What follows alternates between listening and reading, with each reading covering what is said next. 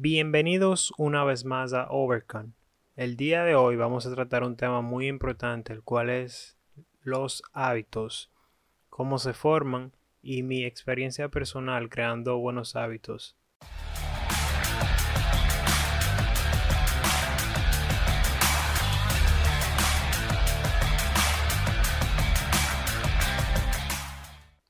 Antes de iniciar este tema, quiero compartir una frase con ustedes que es la siguiente. Somos lo que hacemos repetidamente, por lo tanto la excelencia no es un acto, sino un hábito. Aristóteles. Para entrar en materia, vamos a definir lo que es un hábito.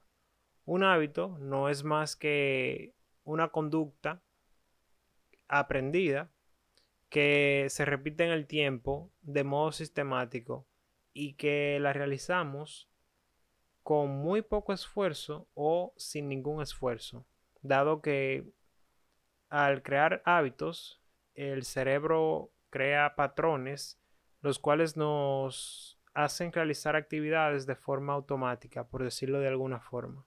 Dado que el cerebro simplemente busca hacer todas las tareas más sencillas porque, por ejemplo, imagínate tener que pensar cada vez que te vas a poner la ropa o que te vas a atar los cordones.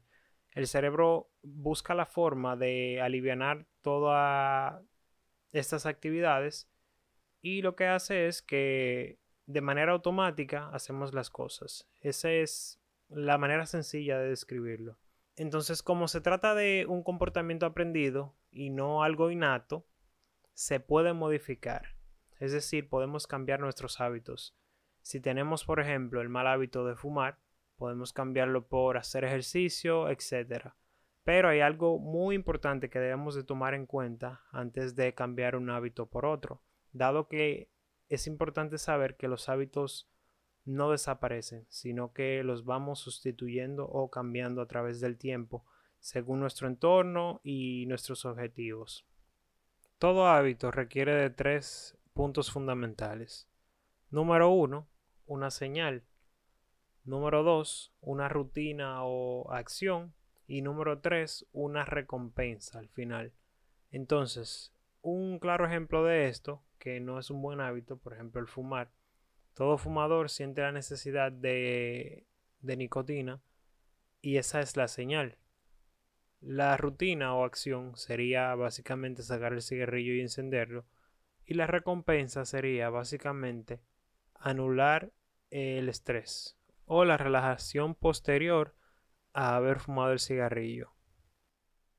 Otro ejemplo. Todos tenemos amigos que no siempre son buena influencia.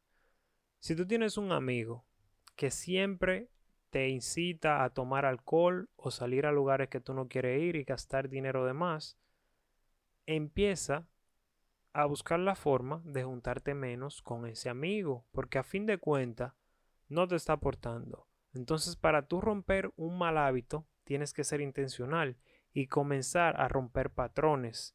Saber decir que no es una de las cosas que más te va a sumar en la vida, dado que al decir que no, estás diciendo que sí a otras cosas y muchas veces ese, ese no representa un sí para ti mismo. Pero la mayoría de la gente por tratar de encajar o complacer a ciertos amigos o ciertas personas, dicen que sí y al fin, a fin de cuentas toman decisiones que realmente no querían tomar. Para sustituir un hábito por otro, básicamente tenemos que conocer cuál es la señal o qué es lo que nos está motivando a realizar cierto tipo de acciones o conductas. Por ejemplo, si eres una persona que tienes problemas con la pornografía, por decir algún ejemplo, y siempre te quedas solo, será muy fácil que te distraigas y caigas nuevamente en ese mal hábito. Entonces, tú identificas la señal que es eh, estar solo y empezar entonces a accionar o buscar ese tipo de contenido. Entonces, lo que puedes hacer es no quedarte solo si sabe que siempre lo hace, por ejemplo, eh, un día específico de la semana o cuando está solo, simplemente busca la forma de compartir con amigos o tener actividades siempre que te mantengan distraído. Y poco a poco se irá haciendo más fácil dado que irás creando el hábito de no hacerlo.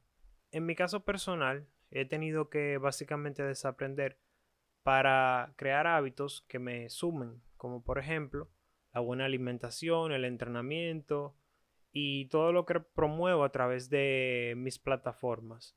Por ejemplo, el hacer ejercicio, como cualquier otra actividad o hábito, al inicio es sumamente difícil. No voy a mentir, es difícil, en mi caso porque me gusta el deporte y siempre he practicado el deporte, pero incluso hasta a mí se me hace muy difícil, dado que si por ejemplo dejas de entrenar tres días o cuatro días, ya el cuerpo está en un modo que te dice quédate en tu casa. Y más si tienes un trabajo estresante al llegar a casa, simplemente vas a querer quedarte ahí. Entonces, ahí entra en juego, número uno, tu propósito, que debe estar bien claro, y cuál va a ser tu recompensa. Si tú no sabes por qué estás luchando, será muy fácil quedarte en la casa. Entonces, por eso es importante saber cómo funciona un hábito, y ya lo comentamos, una señal, una acción y una recompensa. Entonces, levantarte de la cama e ir al gimnasio y preparar tus comidas que te aporten será la acción que te dará la recompensa que estás buscando, que es mejorar tu salud, mejorar tu apariencia física, tener una vida plena y disfrutar de calidad de vida. Entonces hay que tener las metas y el objetivo que tienes bien claro, dado que será la motivación, incluso en aquellos días en los que no quieras hacer las cosas. Mi exhortación el día de hoy es que te enfoques en identificar las señales o cosas que te hacen desviarte. Y así busques la manera de cambiar esos hábitos para que al final puedas tener una mejor calidad de vida. Para mí ha sido más que un placer compartir el día de hoy esta información sobre los hábitos. Espero que te haya aportado y pronto me escucharás nueva vez.